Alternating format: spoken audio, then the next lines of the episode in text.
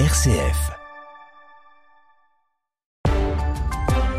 RCF Cœur de Champagne, le flash, Jawed Saoudique. Si vous nous rejoignez, soyez les bienvenus et bonjour. En 2021, le monde compte 1,3 milliard de catholiques, un chiffre qui augmente presque aussi rapidement que la croissance de la population mondiale.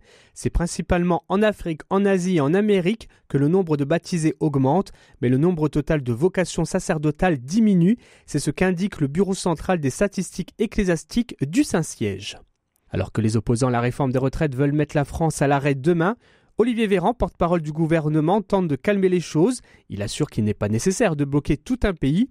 Les syndicats veulent la France à l'arrêt. Le ministre des Transports Clément Beaune prévoit une situation extrêmement difficile. Chez les cheminots, le mouvement commencera dès ce soir. Même chose pour les dockers et le secteur de la pétrochimie. Le Sénat s'est tenu à d'ailleurs adopter l'article 2 de la réforme qui concerne l'index des seniors.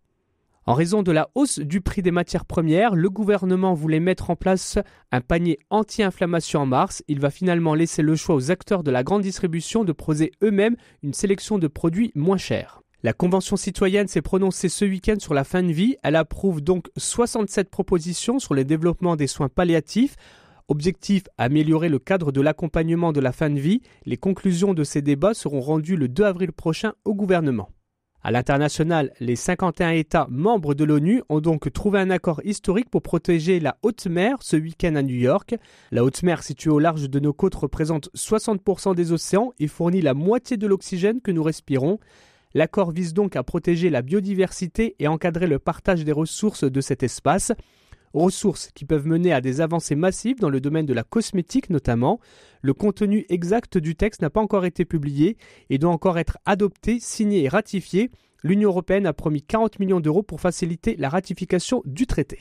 Trois évêques français seront en Irak du 5 au 9 mars pour rappeler les liens d'amitié et de solidarité avec les chrétiens d'Orient, conduite par Monseigneur Éric de Moulin de Beaufort et Monseigneur Pascal Golnisch, directeur de l'œuvre d'Orient. La délégation rendra visite aux diverses communautés. Enfin, Châlons-Champagne, le Centre d'information sur les droits des femmes et des familles de la Marne, organise le tout premier forum Relève ton potentiel cet après-midi de 13h30 à 16h au Messe des entrepreneurs.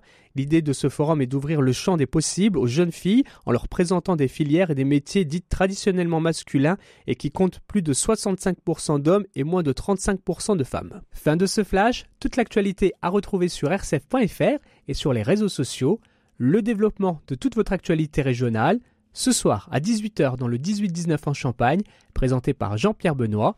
Tout de suite, on retrouve Christopher Fosten et son invité de la rédaction.